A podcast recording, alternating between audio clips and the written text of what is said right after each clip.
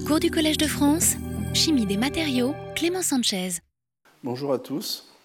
Euh, donc aujourd'hui, je vais vous parler donc, de matériaux perovskites dans le cadre en fait d'un cours plus général sur la chimie douce. Pourquoi finalement j'ai choisi les, les perovskites? D'une part parce que ce sont des, matériaux euh, qui présentent, vous allez le voir, des tas de possibilités des tas de propriétés. il y a une très grande richesse. Au niveau structural, malgré la complexité, euh, pour un chimiste, c'est relativement facile à suivre. Ce sont des choses qu'on apprend, je dirais, sur les bancs, euh, sur les bancs de l'université très tôt. Euh, la deuxième raison, et c'est peut-être celle-là la plus importante, c'est qu'au niveau scientifique, il y a un raz-de-marée à peu près depuis 2010 qui concerne en fait une famille particulière des perovskites, ce qu'on appelle les perovskites hybrides, qui font un grand boom dans le photovoltaïque.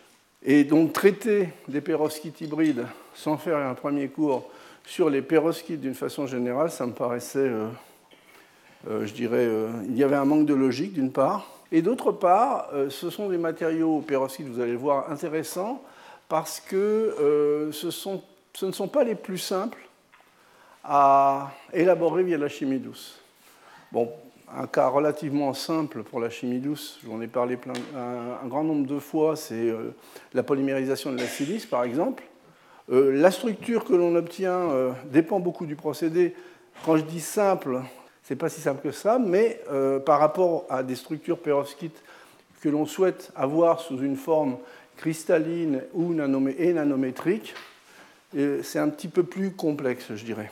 Alors, voilà le plan en fait de cette leçon. Donc, je vais vous parler un peu de définition de structure en faisant un petit peu d'historique.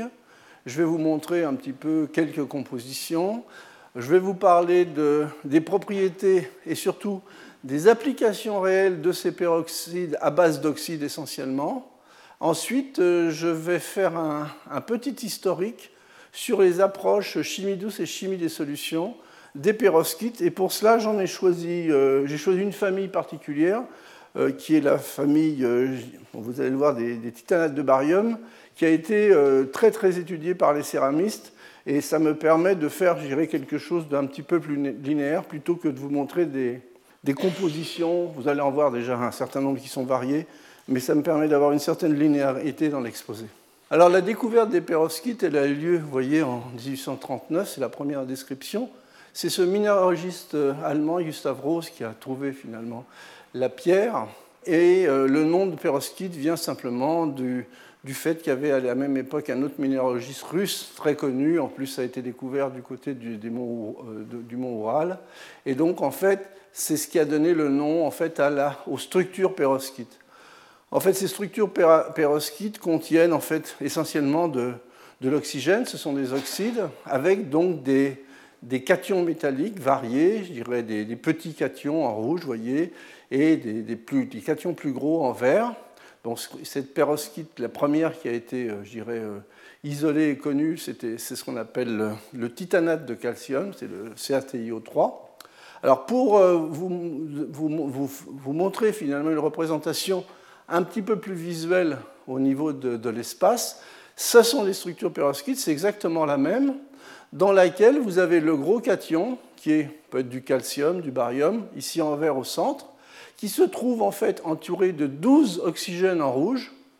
En fait, si vous regardez le polyèdre qu'il y a autour de cet oxygène, en fait, c'est une coordination cubo-octaédrique. Et puis le petit cation, qui dans le cas présent est du titane à l'état d'oxydation 4+, se trouve, vous voyez, au centre d'un octaèdre, entouré donc de 6 oxygènes. Hein. Donc la charge des cations, globalement, ça fait 4 et 2, 6 et 3 fois 2, 6, puisque l'oxygène est deux fois négatif. Donc la charge des cations est compensée par, euh, le bon nombre, je dirais, de, ligands organiques. Donc la structure idéale de ces phases euh, perovskites est une structure cubique. Bon, on le voit dans, dans les cristaux naturels, typiquement, vous voyez ces, ces formes de facettes euh, de cubes facettés où on voit les, les phases 0,0L de façon assez évidente. Alors, bon, évidemment, on peut varier en fait la composition de ces systèmes euh, à base d'oxyde et d'un gros cation et d'un petit cation.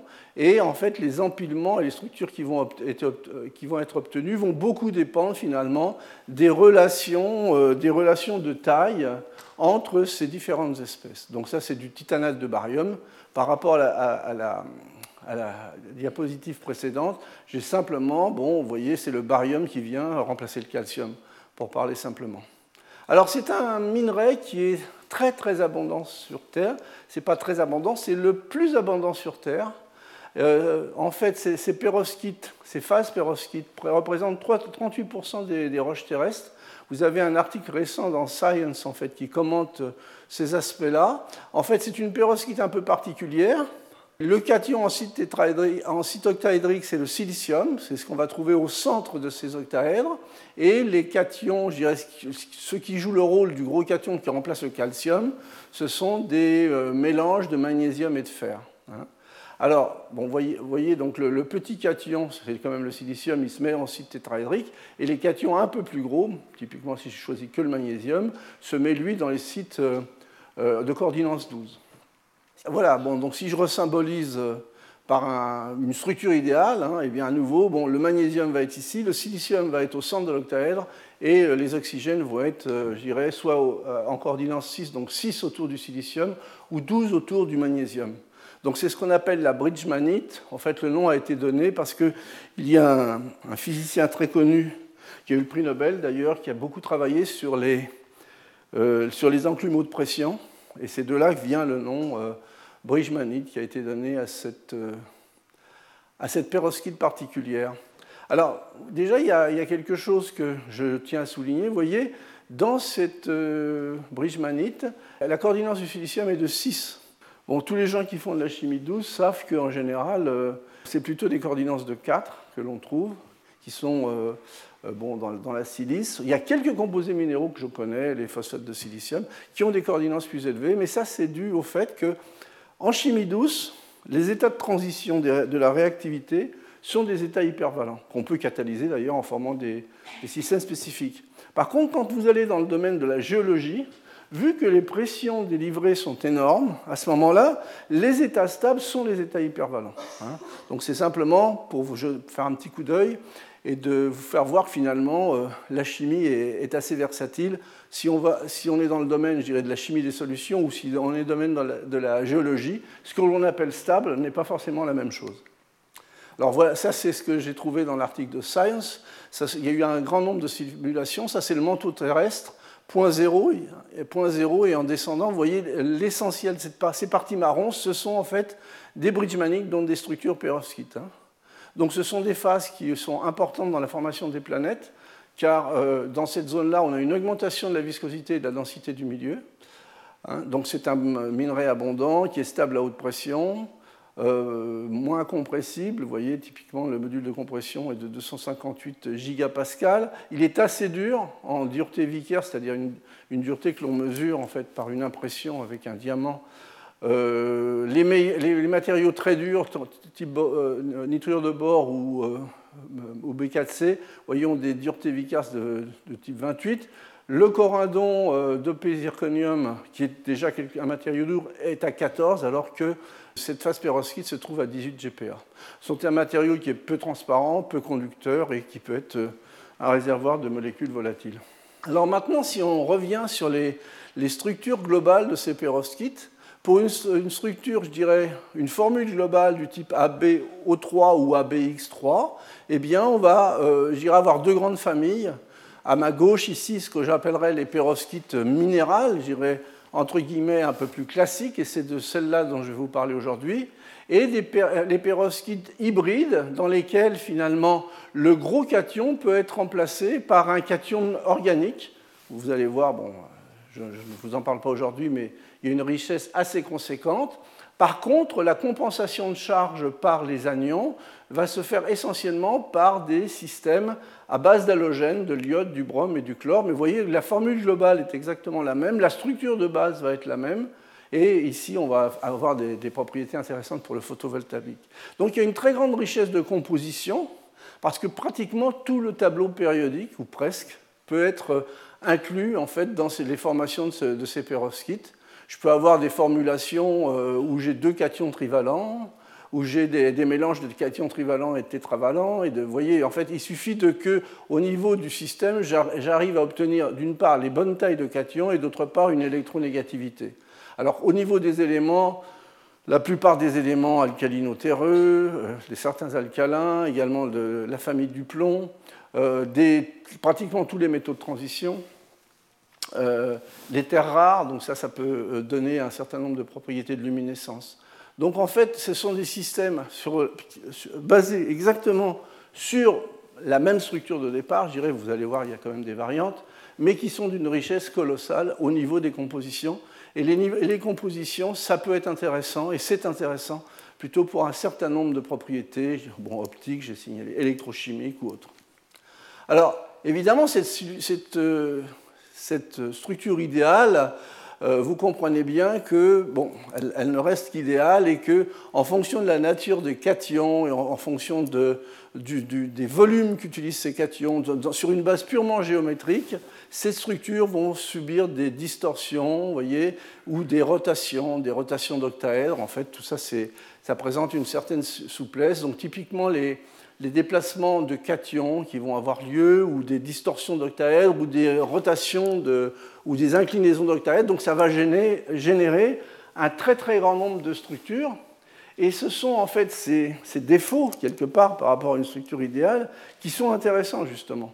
Parce que ces défauts, ce déplacement, va permettre finalement de créer des polarisations et induire un certain nombre de propriétés, de créer un peu des, certains déséquilibres par rapport à la, maille euh, cristallographique idéale. Alors, ces déplacements dépendent de la composition chimique, euh, de la pression, de la température, et donc euh, la nature et la taille des cations va être également très, important, euh, très importante dans la gestion finalement de la structure finale du matériau. Donc on n'aura pas que des phases cubiques, on va avoir des phases tétragonales, orthorhombiques, rhomboédriques, des phases bidimensionnelles également, en fonction finalement du choix des cations. Euh, et tout ça, ça, euh, a été fait par les, plus anciens, en fait, tous les chimistes du solide, les cristallographes ou les gens de la microscopie électronique, sur une base, je dirais, purement d'empilement géométrique en considérant que ce sont des sphères. Hein. et ce que je vous montre ici, c'est euh, la variation des rayons de l'anion en fonction du, système du, cation A en fonction du cation B. et vous voyez, ça, c'est une ligne qui, en fait, qui correspond à un facteur de tolérance de Goldschmidt qui en fait donne les relations de taille entre les, la somme de l'oxygène et du cation A et du cation B de l'oxygène. Donc c'est vraiment quelque chose qui peut se dessiner sur une feuille de papier. C'est de l'empilement avec des sphères au contact. Et ce que vous dit cette relation, vous voyez, de façon un peu, je dirais, approximative, c'est que tout ce qui est à gauche, à cause de cette relation-là, eh bien, vous n'allez pas avoir d'inclinaison des octaèdres. Tout ce qui est au-dessus, évidemment, euh, une personne n'est parfait. Hein. tout ce qui est au-dessus, vous allez avoir des inclinations d'octaèdres. Alors cette fameuse, euh, cette fameuse relation de, Goldschmidt, euh, elle a été bon quand la valeur t de ce rapport, en fait, vous avez un empilement parfait. Ça, ça peut être dessiné sur une feuille de papier. Vous avez un facteur de Goldschmidt qui va être égal à 1. À partir du moment où vous avez un facteur de Goldschmidt qui s'écarte énormément de cette valeur-là, vous allez avoir des comportements assez différents.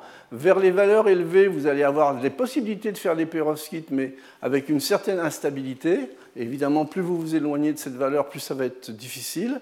Et dès que vous euh, descendez finalement la valeur de, de ce facteur, en fait, c'est simplement des proportions, je vous dis, entre les rayons des, par exemple des, éléments alcalins ou alcalino et le métal de transition qui est dans le site octaédrique, ça impose finalement. Euh, évidemment, tout ça, quand on réfléchit un peu, il y a tous les recouvrements orbitalaires et les niveaux d'énergie qui changent derrière.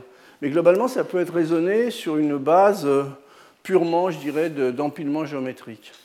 Alors justement, lorsqu'on a des, réseaux, euh, des facteurs de tolérance qui sont bas, eh bien, on, forme des dérivés 2D, des phases bidimensionnelles des perovskites, donc à nouveau, ceci est le motif perovskite, et vous voyez par exemple des phases de type Aurelius qui ont été découvertes en, 1949. c'est ma date de naissance au passage, donc euh, ça fait un certain temps. Et donc en fait ce sont des, couches perovskites bidimensionnelles qui sont séparées, vous voyez, par des euh, motifs BI2O2 euh, cationiques. En fait il y a une compensation. il y a des phases qui sont très connues, qui sont les phases de Rudlensen-Popper, où cette fois-ci vous avez des structures lamellaires de perovskite, des structures bidimensionnelles, qui sont séparées par des paires de cations voyez, des paires de cations ici, par exemple, euh, euh, des strontiums, hein, qui sont ici en bleu, donc des paires qui sont situées entre, entre les couches. Et puis, euh, une autre famille de, de perovskites lamellaires qui a été découverte par les, équipes nantaises. Dion, c'était l'équipe de, de, Tournou à Nantes, hein, qui, elles, sont également des structures lamellaires qui sont cette fois-ci séparées par un gros cation alcalin. Hein. Donc si cette, vue vous, gêne, en perspective, voilà ce que donne une phase de Rudlensen-Popper. Vous voyez bien que ce sont des perovskites lamellaires, c'est exactement les structures de base de la perovskite, et s'intercalent ici, vous voyez, des gros cations, des paires de gros cations, puisqu'on est dans le cadre des phases de Rudlensen-Popper. Alors donc, ce sont des oxydes bon, très variés, avec des compositions à la carte. Et en particulier, les mises en forme qui permettent d'obtenir les matériaux à partir de ces oxydes, je dirais qu'il y a, trois grands types de mise en forme. Il y a l'élaboration de monocristaux qui, se fait par la méthode de Shkrokhalski, donc c'est-à-dire c'est à partir de la fusion, on étire un, cristal, donc vous voyez, on obtient des, cristaux assez jolis. Il y a la formation également de, de céramique, donc on mélange des poudres, on les fait réagir à haute température, euh, tout ça, ça se passe à haute température et ensuite on les frite, ou bien des formations de films sur des substrats. Alors ce qui va être intéressant dans la formation de films, c'est qu'il va y avoir une interaction entre, le composé de type perovskite et le film qui va induire également des distorsions et également des variations de propriétés.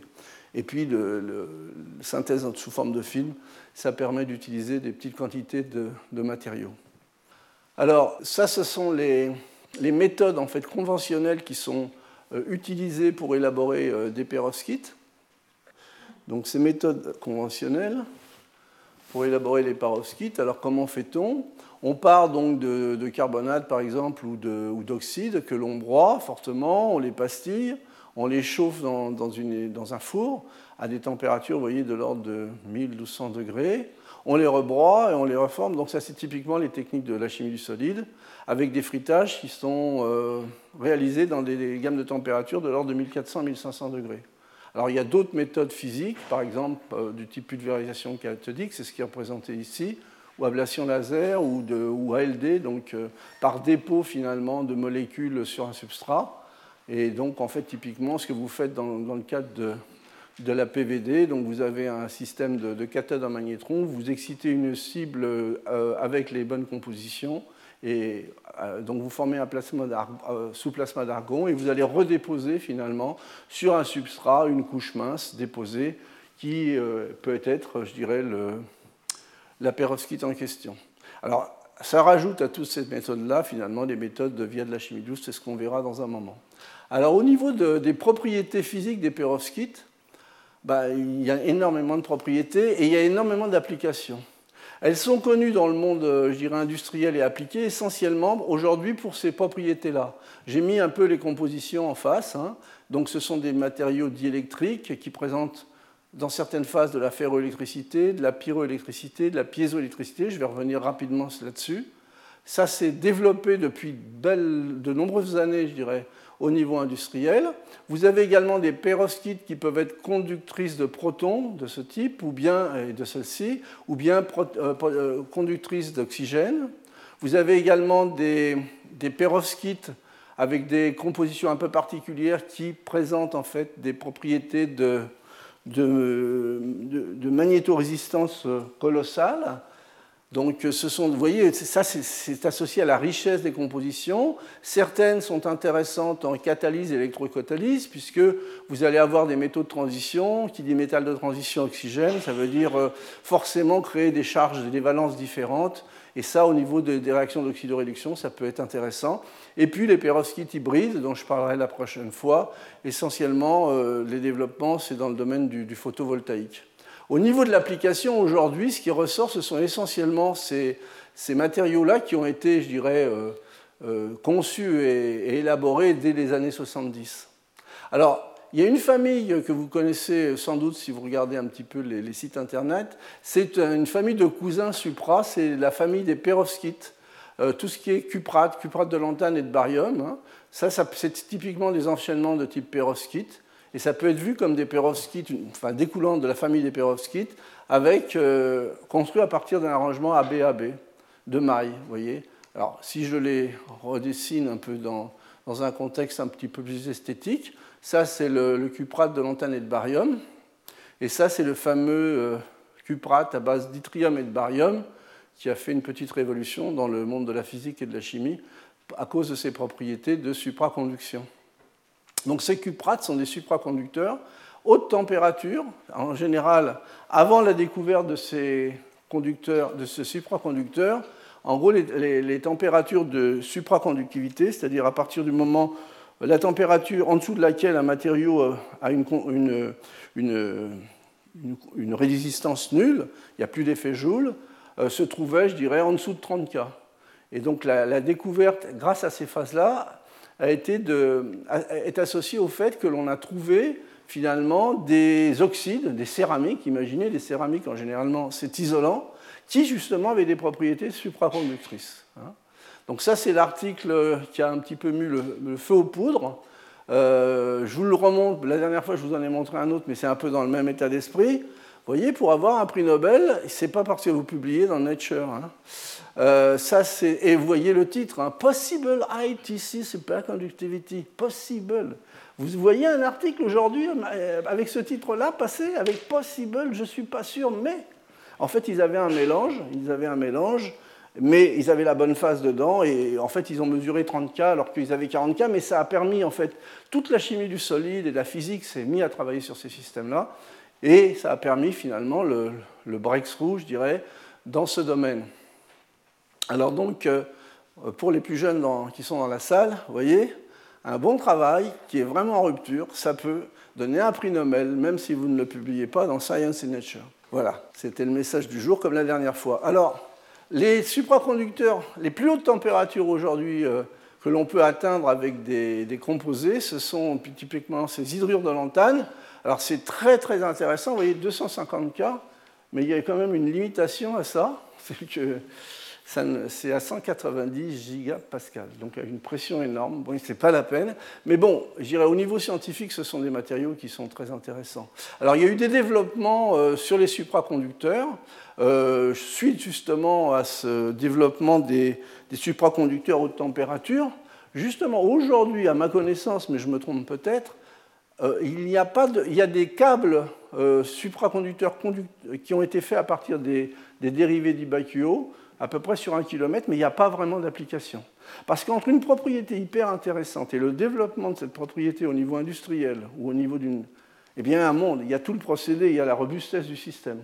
Et donc, malgré les propriétés, pour l'instant, ils sont encore, je dirais, un petit peu en attente. Par contre, les, les aimants supraconducteurs, vous savez qu'il y a un certain nombre d'applications, mais qui ne sont pas faites avec les perovskites, mais je les mentionne au passage.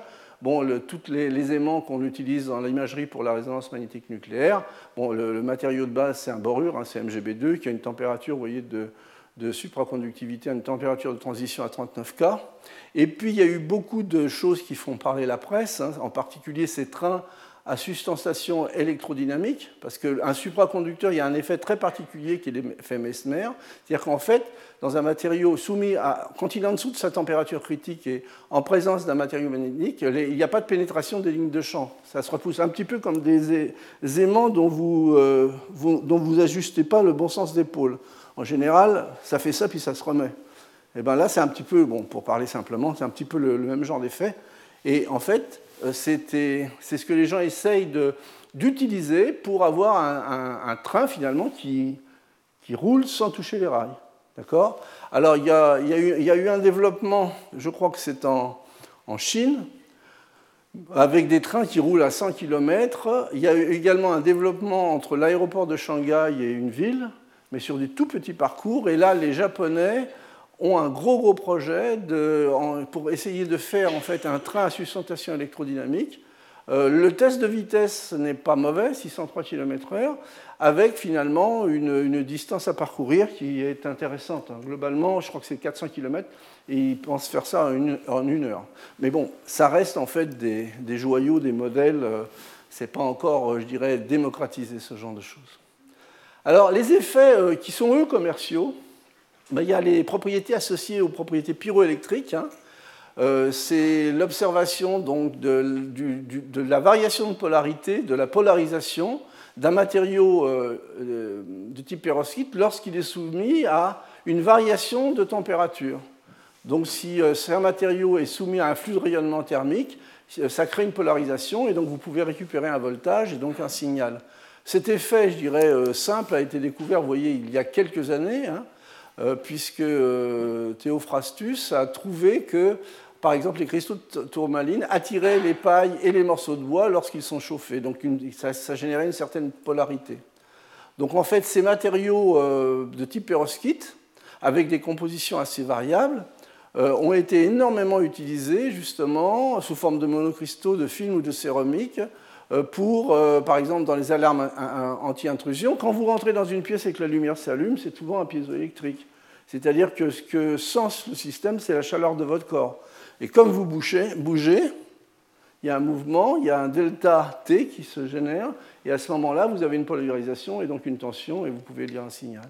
Alors donc, euh, d'élaboration, vous voyez, sous forme de, de plaques, sous forme de monolithes, sous forme de cristaux, avec bon, également euh, des, possibilités de, miniaturisation sous forme de, pour les capteurs, par exemple, c'est ce que vous voyez sur ces photos. Donc les avantages de ces systèmes, c'est essentiellement des ça fonctionne à température ambiante, on n'a pas besoin de refroidir, c'est indépendant de la longueur d'onde, et puis c'est très très sensible. Alors, euh, ça, ce sont des slides que j'ai récupérés sur un, un exposé qu'a fait le professeur Mike Glaser de Oxford, qui est un, cristallographe spécialiste des perovskites.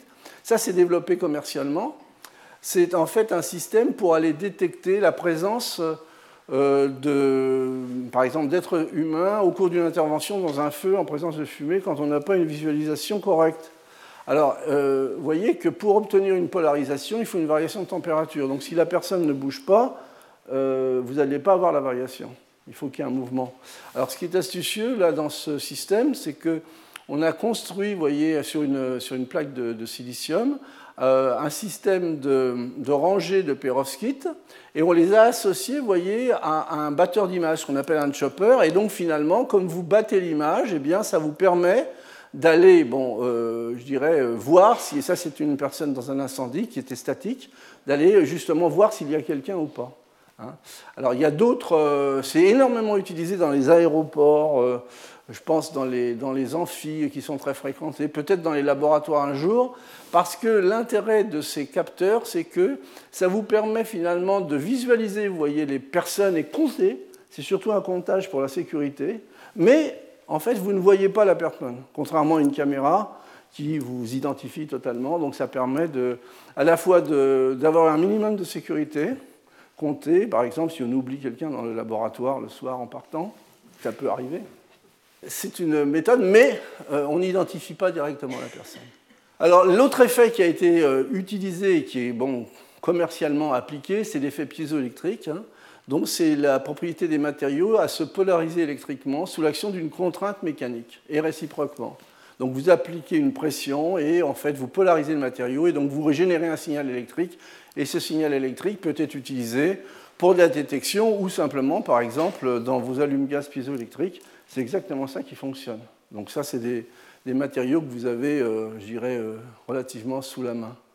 Alors, vous voyez, il n'y a, pas que ces propriétés d'allume-gaz qui sont intéressantes.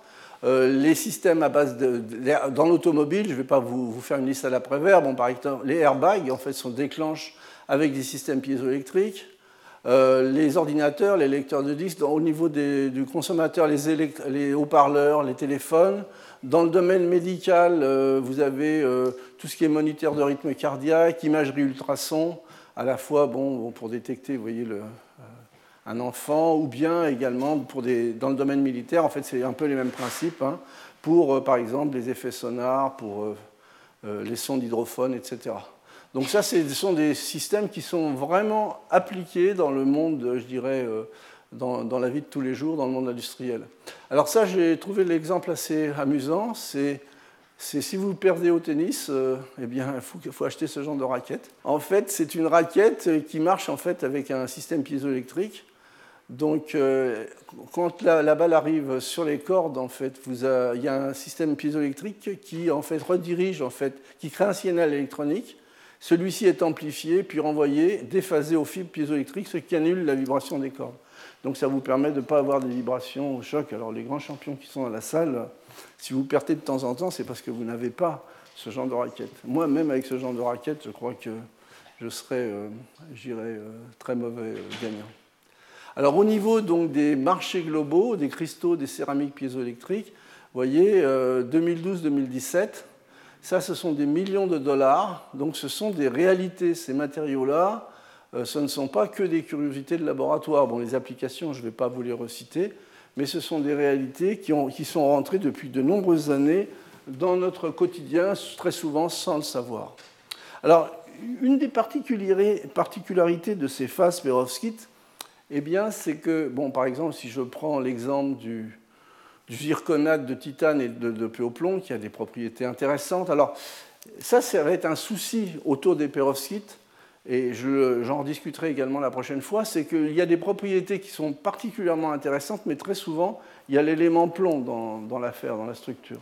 Et donc, il y a énormément de travaux euh, qui consistent à enlever euh, le plomb, le remplacer, euh, faire optimiser un petit peu les propriétés.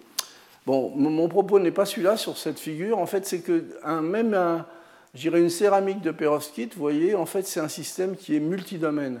Et donc, vous allez avoir des propriétés, par exemple, comme la piézoélectricité, qui vont être intrinsèques à la structure. Et puis également, vous allez voir de la piézoélectricité qui va être due aux interfaces, au jeu de ces interfaces. En fait. Donc, en fait, même quand vous voyez une structure en rayons X, c'est magnifique, tout le monde est là, vous avez des structures de ce type-là, et en fait, beaucoup de variations de vos propriétés, qui peuvent être optimales, moins bonnes ou plus bonnes, ou meilleures, sont dues finalement à ces interfaces qui se surajoutent en fait dans, les perovskites. Donc des effets d'interface, ce que j'appellerais des hétérojonctions, et ça, ça peut être intéressant, par exemple pour l'électrochimie, mais il faut savoir les contrôler. On peut obtenir en fait des, des perovskites nanométriques. Je vais vous montrer. Et donc on peut augmenter également les surfaces et donc les compositions sont variées et ajustables. Donc variées et ajustables, je vous remontre un transparent que je vous ai déjà montré tout à l'heure, tout simplement pour vous montrer la richesse des métaux. Bon, c'est loin d'être une liste exhaustive, mais ça veut dire que des propriétés, de conduction, des propriétés magnétiques, des remplissages variables d'orbital D, tout ça, ça va être intéressant pour les, les propriétés semi-conductrices, les propriétés électrochimiques, Ici, j'ai une source de, système qui va pouvoir me donner des réponses euh, luminescentes, typiquement, donc de l'optique. Alors, l'exemple que je voudrais traiter très rapidement, c'est celui de l'électrolyse de l'eau. Euh, l'année 1800 a été une, grande année pour l'électrolyse de l'eau, puisque, vous voyez, autour du 20 mars, euh, il y avait bon, déclaration d'intention, je dirais, de, par Volta, de la fameuse pile Volta qui permettait d'être un générateur. Et quelques mois après, ces deux chimistes anglais, Nicholson et Carl Seid, en fait, ont réalisé, en utilisant comme générateur une pile Volta, la première électrolyse de l'eau. Alors pourquoi c'est important cette électrolyse de l'eau? Pour plusieurs raisons. Anciennement et dans le monde même moderne, le fait de savoir faire une électrolyse, ça ouvre la, voie à des productions, par exemple, de certains métaux, du cuivre, du chlore, également de l'ozone. Donc c'est une voie d'accès à ces productions-là. Aujourd'hui, ça reste en fait une voie d'accès aux productions de certains de ces composés, mais en fait, euh, il y a les problèmes associés à l'énergie, et en particulier, on peut penser que l'hydrogène pourrait être un vecteur de l'énergie. Et donc l'électrolyse de l'eau, ça serait un moyen possible justement pour euh, récupérer de l'hydrogène. Alors comment ça fonctionne de façon très simple? En fait, vous avez deux électrodes, vous avez un générateur, typiquement une batterie ou une pile plutôt. Hein. et donc à la cathode, vous allez faire la réaction de réduction, vous allez éliminer euh, de l'hydrogène, vous allez produire de l'hydrogène, alors qu'à l'anode, vous voyez, vous allez avoir l'évolution de l'oxygène, vous allez libérer de l'oxygène. Donc ces réactions-là sont très intéressantes. Elles sont conduites avec un électrolyte, bien entendu, qui peut être très acide ou très basique. Alors maintenant se pose le problème des matériaux. Pourquoi? Parce que globalement, si vous êtes du côté très acide, vous allez avoir la réaction d'évolution de, l'hydrogène, ça c'est l'acronyme anglais, et à l'anode, vous allez avoir la réaction d'évolution de l'oxygène. Même chose, je dirais, avec forcément des, équations un petit peu différentes, puisque ici vous êtes en milieu euh, acide et ici en milieu basique, du côté, je dirais, de la cathode et de l'anode. La difficulté de ces systèmes, c'est que ces réactions sont thermodynamiquement possibles, mais cinétiquement défavorisées. Ce qui veut dire qu'il faut appliquer des surtensions assez élevées, en général, pour obtenir des courants raisonnables et donc des rendements corrects. Alors, en particulier, à l'anode, la réaction d'évolution de l'oxygène au ER a été beaucoup travaillée. C'est une réaction 4 électrons. Elle a besoin finalement de cette aide catalytique. Hein. Donc il faut absolument élaborer des catalyseurs. Alors quels sont les types de catalyseurs qui vont être accessibles? Donc vous voyez déjà qu'il y a des contraintes euh, euh, chimiques du bain électrolytique, milieu très, relativement acide, milieu relativement basique. donc il faut avoir des matériaux qui puissent supporter sous contrainte électrochimique également, ce type de, milieu réactionnel. Donc fort courant, sur tension faible, c'est ce qui est visible, et stable et peu coûteux. Donc si, voilà, si on est très gourmand, voilà le nombre de, choses que l'on souhaite avoir. Alors ça, c'est une étude qui a été faite euh, en 2015. Il y en a eu de nombreuses depuis. Euh, je dirais que c'est un sujet qui est très, très, pas à la mode, mais où il y a énormément de chercheurs qui s'impliquent. Ce que vous voyez sur ce graphe, c'est pour un courant donné de 10 mA par cm donc calibré sur un courant, vous voyez la surtension qu'il faut fournir pour que ça puisse fonctionner. Alors, vous avez du côté basique ici à gauche et du côté acide ici à droite. Et donc, plus vous avez finalement un petit rectangle de petite taille, eh bien mieux ça marche globalement, pour parler simplement. Hein. Alors, ce que vous voyez très clairement, c'est que en milieu acide ou basique, du côté de l'évolution de l'hydrogène, du côté de la, cathode, donc, c'est assez difficile de détrôner le platine, hein, qui est, je dirais, vous voyez, donc les, surtensions sont très faibles. Il y a des, systèmes à base de cobalt, molybdène, nickel-molybdène qui sont intéressants, mais pour l'instant, euh, au niveau quand on gère également les aspects de stabilité, le platine reste encore un bon candidat. Du côté de l'évolution de l'oxygène, donc la formation de l'oxygène, les références industrielles en milieu acide et basique sont des oxydes coûteux, en fait, à nouveau, du type oxyde de ruthénium, iridium. En général, ce sont également des, systèmes à interface, donc entre euh, un, caractère métallique et un caractère oxyde.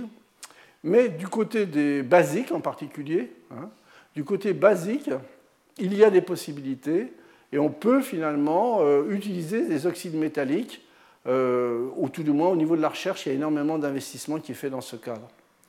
Alors, du côté basique, je répète, les références, les matériaux qui marchent le mieux, ce sont ceux-là, mais qui sont très coûteux. Alors, il y a différents types d'approches. Quand un matériau est coûteux, on garde le matériau et on le substitue. Ça, c'est ce que fait Marco, par exemple, avec Jennifer, pour les gens qui sont dans le laboratoire. On, va essayer de, substituer une partie, par exemple, du, du ou de l'iridium avec un métal de transition, du molybdène au hasard ou autre chose, qui puisse en fait permettre de récupérer une bonne réponse électrochimique, euh, tout en diminuant le coût du matériau, puisqu'on aura moins l'utilisation du ruthénium. Mais ça, reste un, matériau, je dirais, euh, euh, composite à l'échelle moléculaire. Sinon, il y a des systèmes autres qui sont, eux, moins coûteux. Alors dans ce cas, transcrivent vous voyez un certain nombre de perovskites, euh, des phases spinel, donc d'autres types de phases de type oxyde, des phases d'hydroxyde lamellaire, des phosphures et aussi également des nitrures. Donc ça, ce sont des matériaux qui sont euh, au niveau de la recherche, qui sont énormément euh, utilisés. Aujourd'hui, bon, les phosphures ont l'air de, de pas mal marcher. Il y a des résultats intéressants également avec un certain nombre d'oxydes mais c'est encore un peu, de mon point de vue, la pêche à la ligne, pour être très honnête. Euh, il faudrait peut-être, dans ce cadre-là, justement, à partir du moment où on a une chimie du solide avec des structures bien connues, utiliser finalement des approches du type euh, intelligence artificielle pour aller finalement rechercher les structures, optimiser ces choses-là. Parce qu'on peut passer énormément de temps Évidemment, on ne le fait pas de façon idiote. Hein, euh, les variations de, cations dans une structure d'oxyde, ça change les remplissages des orbitales D. Euh, bon, il y, a il y, a énormément de modélisation qui a été faite là-dessus. Mais ça reste quand même un petit peu, de mon point de vue, de la pêche à la ligne. Et là, une, véritable implication. Euh, de modélisation de, via de l'intelligence artificielle pourrait être très très utile dans ce domaine parce que je suis sûr qu'il euh, y a des, bijoux, des, bijoux au niveau de catalytique à trouver dans ces systèmes. Alors la chimie douce, elle permet d'accéder à des nanomatériaux complexes. Donc le mélange multicationique, ce n'est pas un problème, ça n'effraie pas la chimie douce. Mais que peut-elle apporter? Bah, Des effets de taille, puisque dans pas mal d'applications, on a besoin de surface euh, le mélange que je viens de vous dire à l'échelle moléculaire, également une gestion des aspects homogénéité, hétérogénéité de composition, qui peut être important, puisque savoir contrôler les hétérogénéités, les interfaces, aujourd'hui, on, ne sait pas trop bien le faire encore, pour être honnête. Il y a des exemples où ça se fait, mais ce n'est pas encore euh, quelque chose qui est, euh, je dirais, fait de façon triviale. Et puis également, bon, à partir du moment où on passe par une chimie euh, colloïdale, ça permet une mise en forme aisée. Alors, euh, les mises en forme via la chimie douce, on va utiliser par rapport aux 1000 degrés, etc., des températures qui vont être plus basses, qui ne vont pas être forcément compatibles avec, euh, avec, avec les fleurs et les plantes. Mais globalement, on va gagner énormément en température, on va pouvoir gérer l'homogénéité, l'hétérogénéité, mise en forme. Donc globalement, euh, une dispersion colloïdale, par exemple d'une perovskite, on peut la mettre en forme euh, sur un substrat pour faire des films. On peut également euh, faire des poudres, les pastiller et faire des céramiques. Et les températures de céramisation sont plus basses. Bon, là c'est en 150, mais ça peut être beaucoup plus bas, de quelques centaines de degrés par rapport aux, températures de céramisation classiques obtenues par les voies de chimie du solide. Alors, pour, euh, dans cette partie, maintenant, ce que je vais faire, c'est que je vais vous montrer un petit peu l'histoire euh, justement des approches euh, chimie des solutions, de la chimie douce, autour de matériaux modèles qui sont les plus classiques, c'est ceux que l'on on étudie, je dirais, sur les bancs de l'université, et c'est ceux-là que l'on présente très souvent au moment des examens, parce que ce sont les plus simples, donc la plupart des gens les connaissent. Qu'est-ce qui a été fait au niveau de la, de la chimie douce? Et en plus, le titanate de barium a été beaucoup utilisé pour des applications céramiques. Je vous en ai montré un certain nombre tout à l'heure. Donc il y a eu pas mal d'études au niveau, euh, au niveau laboratoire pour élaborer ces matériaux par des aspects, euh, par des voies, euh, je dirais, de la chimie des solutions et de la chimie douce.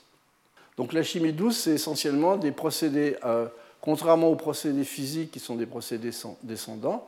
Ah, je ne fais pas de critique du procédé physique ou chimique, je dis simplement que c'est différent. Euh, eh bien, ce sont des approches euh, bah, à partir de molécules ou de systèmes nanoparticulaires qui se font euh, via les solutions. Alors, le premier travail que j'ai trouvé sur la synthèse voyez, d'une perovskite, c'est le, titanate de calcium, c'est à nouveau Jacques-Joseph Ebelman. La semaine dernière, je vous avais montré que cette personne, qui, est, qui était administrateur de la manufacture de céramique de Sèvres, qui n'a pas vécu très longtemps, c'était le premier qui avait fait justement l'hydrolyse des, alkoxydes de silicium pour former des silices sol-gel. Euh, ça, c'est un travail qui a été publié après sa mort. C'était ses cahiers de laboratoire. Hein. En 1852, ça a été publié en 1855. Et ce que l'on voit ici, c'est qu'il a utilisé l'acide titanique. Typiquement, c'est en fait euh, réaction de TiCl4 dans une eau très acide. Ça vous permet de former quelque chose qu'on appelle TiOH 4 fois, mais c'est juste une vue de l'esprit, je pense. C'est plutôt un, oligomère ou un gel. Euh, en présence de chaud pour obtenir finalement des phases perovskites du type CaTiO3, mais il obtenait des, gros cristaux. Hein. Donc vous voyez, ça c'est ce qu'il a fait en, 1851 et qui a été publié, je dirais, à partir de ses cahiers. Alors ensuite, il y a euh, d'autres travaux, vous voyez, quelques années après, une quarantaine d'années après, qui, ont été faits par, par Péchard. Donc ça, j'ai trouvé ça également dans les comptes rendus de l'Académie des sciences qui à nouveau, vous voyez, on utilise en fait une source de chlorure de titane dans un milieu très acide, donc ça permet de, ne pas avoir un trop fort précipité, juste un gel de thiode hydraté. Euh, une transformation de ce gel qui est dissous à chaud en présence d'un oxalate. ensuite, on refroidit. Alors, pourquoi je montre ce, schéma réactionnel? Parce que ça, c'est intéressant. Qu'est-ce que ça donne, ça, pour tous les gens qui sont dans la salle et qui travaillent sur ce système? C'est du MOF. Un oxalate dans ces conditions-là, ça va donner du MOF les fameux Metal Organic Framework, j'ai fait un cours l'an dernier, c'est exactement ce qu'on obtient. Donc c'est quand même euh, pas très récent, vous voyez, édition 93.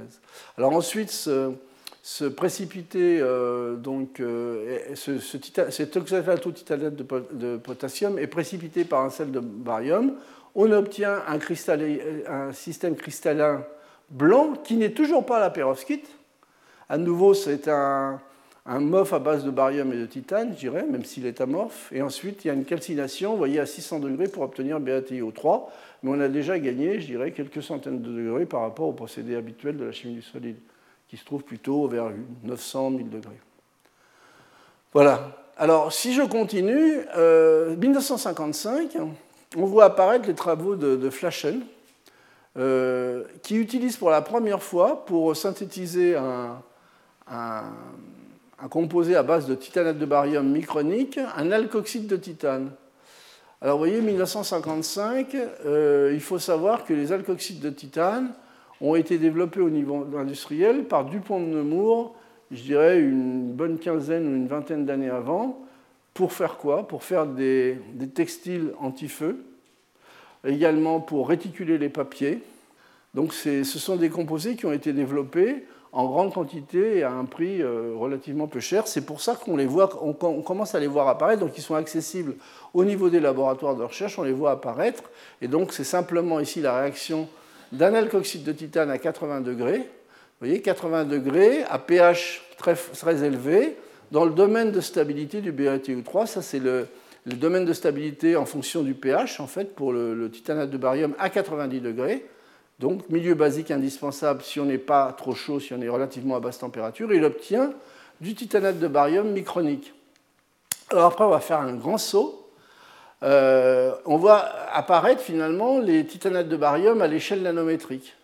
Et à nouveau, c'est un procédé qui ressemble au procédé précédent, euh, avec des conditions euh, basiques qui sont différentes, mais surtout au niveau du mélangeage, je vous passe les détails, euh, une gestion de la nucléation croissance qui va être un peu différente. C'est-à-dire, en gros, c'est la même chimie, mais euh, la façon dont on génère les germes va être un petit peu différente, ce qui va permettre, voyez, de former des BaTiO3 avec une certaine polydispersité dans le grain, ce sont des, microscopies assez anciennes, hein, euh, avec des tailles qui sont vraiment à l'échelle nanométrique, 10 à 25 nanomètres.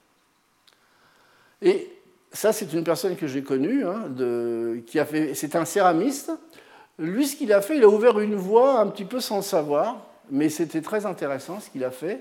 Vous voyez, au lieu d'utiliser euh, le titane et de le mettre dans un système à base d'un sel de barium en milieu très basique, ce qu'il a fait, c'est qu'il a utilisé les deux alkoxydes, il les a reflués à 80-90 degrés pendant un certain temps, et ensuite il a hydrolysé. Et donc ça, finalement, ce qu'il faisait là, je vais vous le montrer plus tard, c'est typiquement du solgène non hydrolytique, où en fait ce qu'il faisait, c'est qu'il générait thermiquement à des températures raisonnables des ponts oxygène entre le barium et le titane. Et donc, en fixant la bonne stoichiométrie, ensuite l'hydrolyse, globalement, ça revient à avoir un contrôle sur la nucléation croissance qui arrive derrière, puisqu'on positionne finalement les éléments au plus près via un lien euh, chimique qui est l'oxygène. Donc ça, c'est des travaux des collègues de Polytechnique, hein, Frédéric Chaput et Jean-Pierre Boileau, qui ont réutilisé finalement des stratégies à partir de l'alkoxyde de titane en milieu très basique, mais avec des sollicitations de type micro-ondes, avec des séchages un peu particuliers. Donc avec euh, ce qui leur a permis de générer des, titanates de barium, je suis toujours sur la même composition, mais à, l'échelle nanométrique, mais je dirais avec un meilleur contrôle. Donc ça, c'est à nouveau un travail dans les années 2003 de Viviani, euh, titanate, chlorure de titane, dans un milieu très basique, pour obtenir des titanates de barium, mais vous voyez, avec une, toujours avec une certaine polydispersité. Et ça, c'est un travail que j'ai trouvé particulièrement intéressant.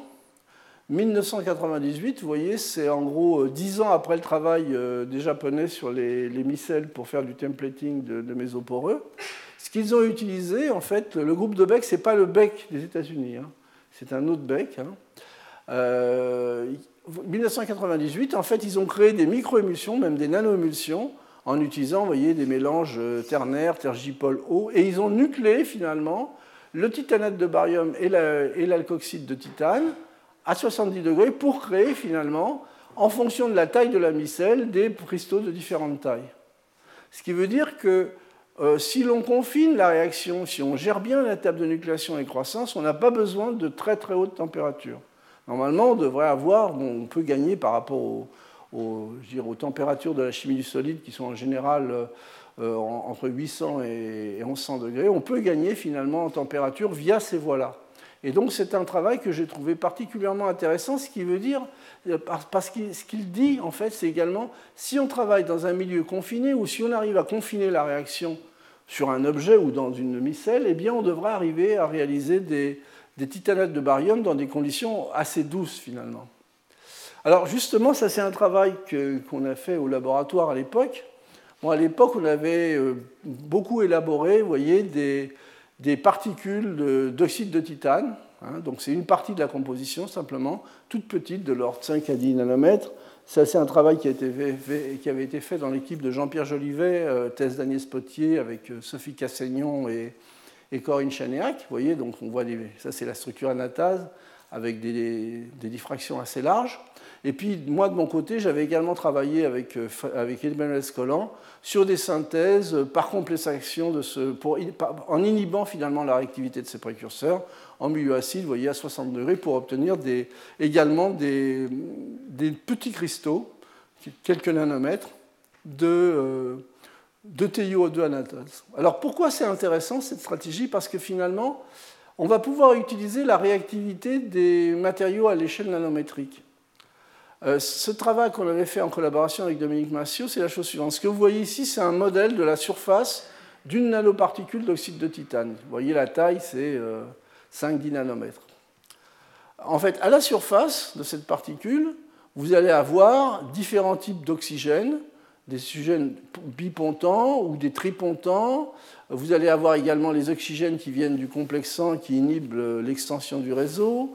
Vous voyez, c'est un système qui a l'air assez complexe. Mais c'est un solide, c'est une poudre. Alors quand euh, vous mettez cette poudre dans un dessiccateur en présence d'un tout petit peu de vapeur d'eau, de l'eau, donc la vapeur va venir réagir sur la poudre. Donc c'est vraiment euh, très doux comme, comme système, sauf que là, vous choisissez une eau particulière, c'est-à-dire de l'eau enrichie à l'oxygène 17, qui est une très bonne sonde RMN, puisque ça, ça se voit directement par RMN. Et ce que l'on voit ici, c'est que l'eau, comme ça à température, la vapeur d'eau, vient substituer, je vous passe les détails, tous les oxygènes, d'abord évidemment les oxygènes de surface, mais jusqu'au cœur. Donc sur un petit objet, on peut aller euh, substituer finalement l'oxygène jusqu'au cœur dans des, conditions très douces parce qu'on a beaucoup de surface. Et puis, euh, l'objet nanométrique tel que l'on le voit de façon idéale, c'est jamais ça. Il y a des lacunes, il y a, il y a, beaucoup de défauts. Et donc, ces défauts peuvent être utilisés pour, justement, transformer la matière. Donc, ça, ça nous permettait de voir que le système était réactif. Alors, ce qu'on a fait quand on a vu euh, que c'était réactif, c'est que ça, c'est la thèse de Delphine Vautier qu'on a fait avec Philippe Belleville au, au CA. C'est un travail qu'on n'a jamais publié, parce qu'on n'a pas forcément tout publié, c'est qu'on a utilisé ces petits nanocristaux, on savait que c'était réactif, et on, euh, les a mis en présence, vous voyez, d'une source de barium euh, décarbonaté à des températures raisonnables de l'ordre de 90 degrés. Et ça, ça nous permet d'aller directement former des nanoparticules de BaTiO3, finalement par modification du TiO2 en présence de barium et de milieux basiques. Donc, a, voyez, on peut également les faire coalescer euh, à des températures plus élevées, mais la, particule cristalline de carbonate de, de, titanate de barium se forme à 90 degrés dans ces conditions-là. Alors, on a fait varier pas mal d'études, de, paramètres. On peut faire varier la taille des, titanates de barium en fonction de la, concentration, par exemple, en soude dans le milieu. On obtient des, des systèmes qui peuvent être plus ou moins polydisperses en fonction des conditions chimiques. Hein. On a varié également la nature de la base, hein, typiquement une base organique. On, peut former également, voyez, des cristallites de différentes tailles. Mais en fait, la nature de la base et, dans les, et des conditions chimiques, euh, même si on obtient du BATIO3 nanocristallin à la fin, en fait, ça implique une modification du processus d'élaboration du matériau. Alors, ce qu'on a proposé comme modèle, c'était deux types. C'est-à-dire que lorsque on a une conservation de la taille, finalement, ce qui se passe, c'est qu'on vient nucléer et germiner sur la particule d'oxyde de titane du barium, et ça, ça va dépendre des conditions de base et du choix des bases et de la température, pour en fait obtenir des particules de BaTiO3 un peu, c'est une synthèse un peu du type pseudomorphique, où finalement on va obtenir à la fin des particules euh, qui vont conserver la taille initiale. Et puis dans d'autres conditions, ce qu'on va faire finalement, puisqu'on est en milieu basique, on va faire des titanates, on va dissoudre et on va les reprécipiter. Et là, ça va nous entraîner des variations importantes sur la taille des objets que l'on obtient à la fin. Et donc, très souvent, en fait, dans certaines préparations, ben, on a un petit peu les, deux choses, euh, les deux, mécanismes qui peuvent se superposer. je voulais vous montrer cet exemple parce que ça vous montre que finalement, un, objet nanométrique, même cristallin, à température ambiante ou pratiquement, c'est un objet qui reste réactif. Ce n'est pas une molécule, mais c'est un objet qui reste réactif. Alors après, on a validé euh, la stratégie pour faire, vous voyez, des petites particules de, titanate de strontium avec des, tailles de l'ordre de 20 nanomètres. Puis ensuite, on a également validé pour faire des mixtes, euh, puisque les propriétés peuvent être ajustées en fonction de la composition euh, barium-strontium. Alors, tous ces procédés dont je vous ai parlé, ce sont des procédés où on utilise soit des alkoxides, soit des phases aqueuses, donc typiquement des, des, réactions de polymérisation euh, minérale, mais qui sont du type euh, basées sur des réactions d'hydrolyse, même si c'est de la thermohydrolyse, mais ce sont toujours des réactions d'hydrolyse. Euh, il y a d'autres façons de créer des réseaux, des réseaux d'oxyde, en particulier ici à droite, il y a ce qu'on appelle les processus non hydrolytiques.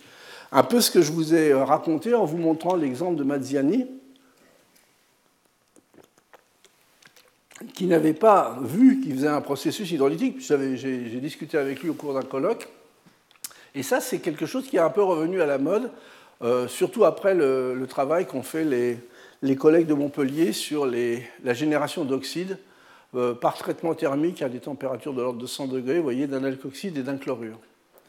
Alors, si maintenant je me restreins au titanate de barium, il y a une équipe russe voilà le, cœur de l'équipe. Euh, Vadim Kessler est aujourd'hui euh, euh, en Suède. Maria Janoskaya est partie aux États-Unis au moment où, tout a changé en URSS.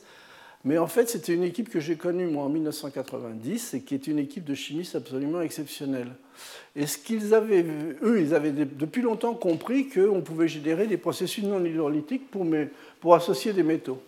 Donc ce qu'ils ont fait, c'est qu'ils ont associé, vous voyez, soit de l'isopropoxyde de barium au titane pour former ce que Mazziani n'avait pas vu à l'époque, euh, pour former des composés moléculaires, des clusters, où on associe autant de barium que du titane, mais qui sont associés par des ponts oxygène. Et ce que l'on élimine ici, c'est ce qu'ils ont mesuré, en fait, c'est également, essentiellement des éliminations d'éther. C'est une élimination d'éther qui a lieu et ça se fait à des températures euh, basses, reflux finalement de l'alcool isopropylique. Donc on commence à créer des entités qui ne sont pas du titanate de barium, mais qui euh, commencent à former euh, des enchaînements barium-titane. Alors voilà, ça ce sont les structures qui ont été faites à l'époque, certaines structures, parce qu'il y en a eu un bon nombre. Ici, vous voyez qu'il y a quatre bariums pour quatre titanes en rouge, en vert les bariums, reliés par des ponts oxygène. Donc on commence à faire en fait un précurseur qui a la bonne stoichiométrie et qui est déjà associé par l'oxygène. Donc on, focalise un petit peu, si vous préférez, les centres de nucléation possibles. Alors ce qu'ils ont fait, ces, ces, c'est qu'ils ont étudié en fait carrément des diagrammes de phase euh, à base de ces alkoxydes en fonction de la dilution dans le solvant. Donc ça a été un travail de physico-chimie euh, qui n'est pas facile à faire, euh, associé également à des structures euh, rayons X à chaque fois pour les composés qui ont pu être isolés. Donc c'est un travail que je voulais souligner parce que c'est un travail qui a été fait dans des conditions. Moi, quand j'ai visité l'université Lomonosov en 90, et qu'on comparait déjà les ce qu'on pouvait faire, nous, dans les laboratoires, au niveau des installations, de la sécurité, de la protection, et que j'ai vu ces gens-là travailler dans des, conditions et sortir des produits comme ça, je suis resté un petit peu euh, hébété, je dirais. Hein. Donc c'était vraiment des très bons chimistes. Alors si on revisite le travail de Masdiani, que faisait Masdiani Reflux entre ces deux précurseurs pour former, peut-être pas celui-là, mais des titanates de barium euh, avec des ponts oxygène. Et ensuite, hydrolyse condensation, il avait un centre de nucléation qui était relativement restreint et il formait donc des petites particules de BATIO3. Alors cette équipe russe euh, a publié, voyez, dans des journaux qui sont euh, relativement peu lus, hein, mais non seulement du titanate de barium, mais vous voyez toute une ribambelle d'oxydes et de perovskites euh, très très variables, justement en jouant sur ces réactions non hydrolytiques. Et ils avaient également, eux, découvert, et ils produisaient à l'époque, des synthèses d'alcoxyde par voie électrochimique, en grande quantité. Et quand on connaît le coût pour un industriel de certains alcoxydes, euh, ça, peut limiter certains développements. Alors qu'eux, ils avaient, je dirais, ça c'est du travail, euh, ils avaient fait, je dirais, typiquement dans les années 86-87, des procédés industriels basés sur l'électrochimie pour aller synthétiser des alcoxydes. Et donc ça, ça permettait d'ouvrir dans la chimie du solide, dans la chimie douce et dans toute la conception de catalyseurs, finalement une voie d'accès à des quantités de matériaux qui sont relativement peu coûteux.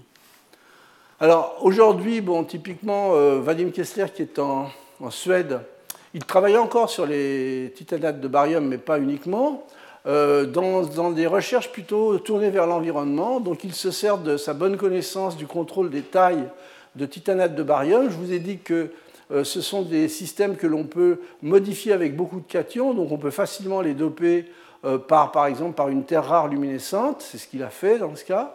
Euh, et puis on peut complexer la surface d'un oxyde assez facilement avec des phosphonates, c'est un des meilleurs ligands, pour les faire interagir, ces particules, avec des protéines dans les cellules. Et donc il se sert de ces systèmes-là comme de systèmes modèles pour faire de la bioimagerie. Et il utilise en particulier euh, l'université dans laquelle il travaille, c'est à Uppsala, est reliée en fait à une, c'est essentiellement centré sur l'agronomie et l'agriculture. Et donc ça lui permet finalement de faire des études sur les plantes. Donc avec un microscope euh, euh, à détection luminescente, vous voyez, donc il suit les trajets en fonction de la taille des objets, des, ligands de surface. Ça, ce sont des images où on voit les, canaux aqueux, et ça, c'est l'image de bioimagerie de l'europium euh, sur une plante. Donc, c'est typiquement le genre de, le genre de, d'études qui est faite parce qu'ils ont un très bon contrôle sur la taille des particules, sur la fonctionnalisation de surface. Et comme je vous l'ai dit, ce sont des systèmes euh, euh, que l'on peut très facilement modifier avec d'autres fonctionnalités comme de, de, la luminescence par exemple, donc ce sont des systèmes facilement accessibles. Donc les réactions de condensation non hydrolytiques, hein, euh, ben, il y en a un certain nombre, hein, puisque là on rentre dans le domaine un peu plus de la chimie organométallique. Euh, ça, la réaction d'élimination d'éther, c'est la réaction que, qui a été, je dirais, démontrée par les équipes russes dont je viens de vous parler ça se passe en fonction de la nature du métal. Par exemple, le niobium, euh, le tungstène, des métaux 3D de ce type avec ce niveau d'électropositivité donnent facilement les réactions d'élimination d'éther. Euh, le titane lui-même, en fait, euh, il faut plutôt utiliser des réactions d'élimination voyez, d'alkylchlorure. Et ça, c'est typiquement les stratégies qu'ont utilisées euh, les équipes de Montpellier pour créer énormément de, matériaux via du sol gel non hydrolytique. Donc je ne reviens pas sur toutes les possibilités, hein, qui sont nombreuses. Mais en général, ben, il faut chauffer pour euh, obtenir ces réactions-là. Pour vous donner une idée euh, des gammes de température, euh, cette élimination-là des terres se fait entre 20 degrés et 50 degrés. Celle-ci se fait en général vers 110 degrés. Euh, ce genre de réaction-là se fait plutôt euh, vers 150-200 degrés. Alors ça, ce sont des travaux plus récents sur les titanates de barium via du non hydrolytique, hein, en utilisant l'acétophénone comme solvant, l'alcool benzylique pardon, comme solvant.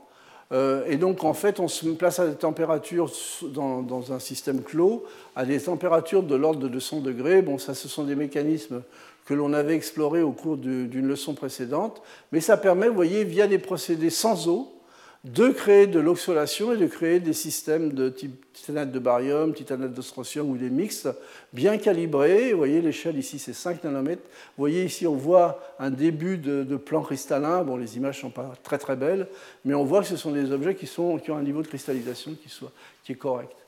Alors bon, euh, par des procédés non hydrolytiques, euh, on peut générer euh, de nombreux oxydes différents, mais aujourd'hui je me cantonnerai à discuter des, des perovskites. Alors, ce que l'on voit, c'est que via euh, la chimie des solutions, on peut, en jouant sur la température et les conditions du milieu, euh, et le choix des précurseurs, dans une gamme de températures relativement euh, basse par rapport au, procédé classique, dans différents types de solvants, des liquides ioniques, obtenir finalement facilement certains types de perovskites, si je prends comme modèle le titanate de barium. Mais on peut également, on est limité ici par, la, stabilité du solvant. Parce que même si on travaille à des températures de 200 degrés, on est un peu à la limite, euh, euh, dans certains solvants organiques, on le voit bien à la coloration, on dégrade une partie des... Donc en fait, il y a d'autres procédés ascendants qui sont euh, intéressants. typiquement, c'est l'utilisation de milieux fondus, donc un solvant qui va être un sel. Donc pourquoi c'est intéressant? Parce que finalement, ça vous donne une gamme de température qui va de 140 en haut à 1000 degrés. Les plus bas, c'est 140 degrés. Ça, il y a certaines personnes qui ne le savent pas. Ce qui veut dire qu'on peut travailler en sel fondu à basse température. En fonction de la nature des sels, on peut euh, régler euh, le caractère plus ou moins oxydant ou réducteur du, milieu. Euh, on peut éviter d'avoir des ligands organiques et on peut obtenir des systèmes qui le sont relativement bien cristallisés. Donc ça, ce sont des voies qui sont explorées. Elles ont été explorées avec les titanates de barium, à mon avis à des températures un petit peu élevées, mais je vais quand même vous les montrer. Donc ça, c'est un travail qui a été fait par une équipe de Japonais, euh, typiquement à partir des nitrates dans un milieu basique, vous voyez, en milieu KNO3, eh bien, on obtient euh, dans cette gamme de températures, avec des taux de cristallinité différents, des petites particules, 10 à 50 nanomètres, de barium titanate. Ça, c'est un, un, autre travail qui a été fait par une équipe chinoise en utilisant un TiO2 amorphe, donc un TiO2 je dirais, du type gel assez réactif, en présence d'un hydroxyde de barium, en sel fondu, NaCl-KCl, dans cette gamme de température, à nouveau, on obtient des petites particules de 50 nanomètres. Et là, par rapport au travail précédent, ce que j'ai vu, c'est que la cristallinité pouvait être encore améliorée.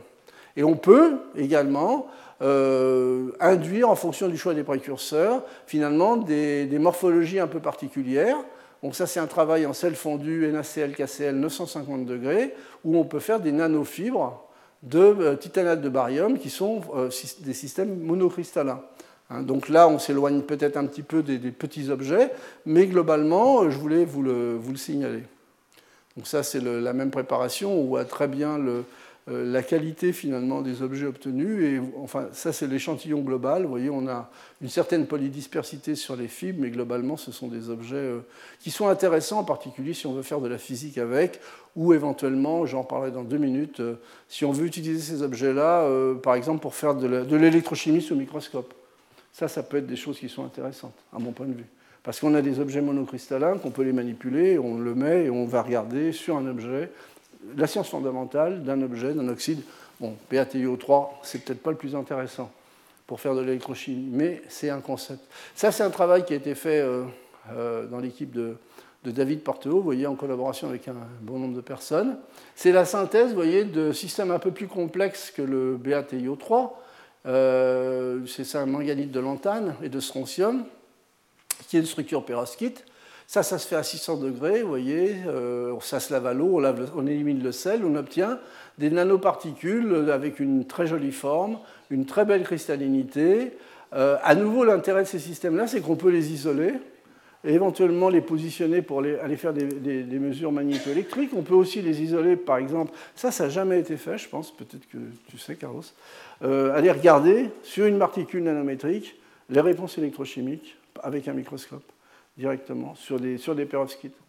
Ça, c'est des choses qui me trottent un peu dans la tête, qui pourraient être intéressantes.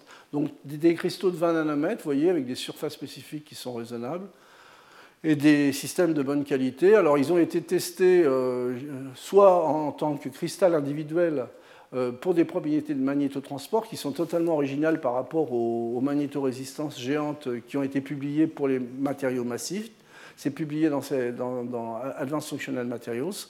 Et puis également, ils ont été testés en électrocatalyse pour l'OR. Ça se place bien, mais ce n'est pas génial, mais il y a une réponse qui est, correcte. Par contre, ce peut, ce peut, être de bons modèles justement pour faire des études euh, fondamentales. Alors si je résume maintenant euh, les approches chimie douce, sur un modèle tel que le titanate de barium, bon, vous avez, on a un choix de procédés, hein, les, les chauffages, l'hydrothermal, le micro-ondes, ça c'est ce qu'on connaît très bien dans les laboratoires de matériaux.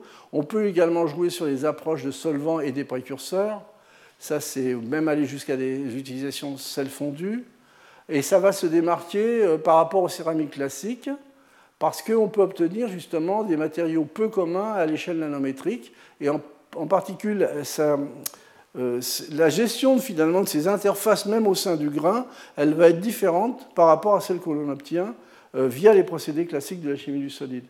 Donc en fait, ça ouvre tout un éventail de possibilités. Euh, en ce moment, par exemple, Francisco et Isabelle sont en train d'essayer de faire du nano sur des ferromagnétiques, des conducteurs transparents et puis des, systèmes qui sont intéressants pour les batteries lithium.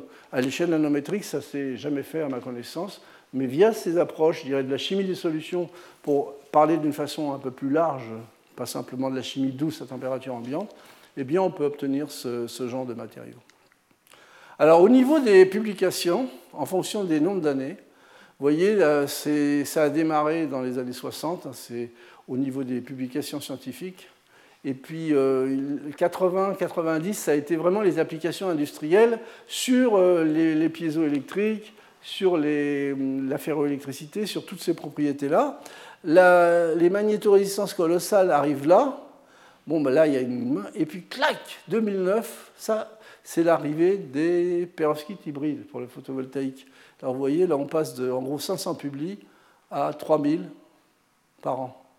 Donc il y a, eu un, un très fort euh, intérêt, je vous en parlerai la prochaine fois, pourquoi elles sont intéressantes, pourquoi il y a des, aspects qui limitent finalement leur utilisation encore industrielle, quoique, d'après ce que j'ai compris euh, en parlant avec certains industriels, on n'est pas loin d'avoir déjà de développer finalement certaines perovskites hybrides sous forme de films photovoltaïques. Donc je vous en parlerai la prochaine fois. Donc finalement, l'histoire des perovskites qui euh, au niveau synthèse démarre avec Ebelman en 1800 et quelques, au niveau des applications euh, vraiment industrielles, c'est plutôt les années 80-90, eh bien elle repart de façon très forte avec l'arrivée de ces, hybrides photovoltaïques. Voilà, donc euh, je vous remercie pour votre attention. Retrouvez tous les contenus du Collège de France sur www.colège-2-france.fr.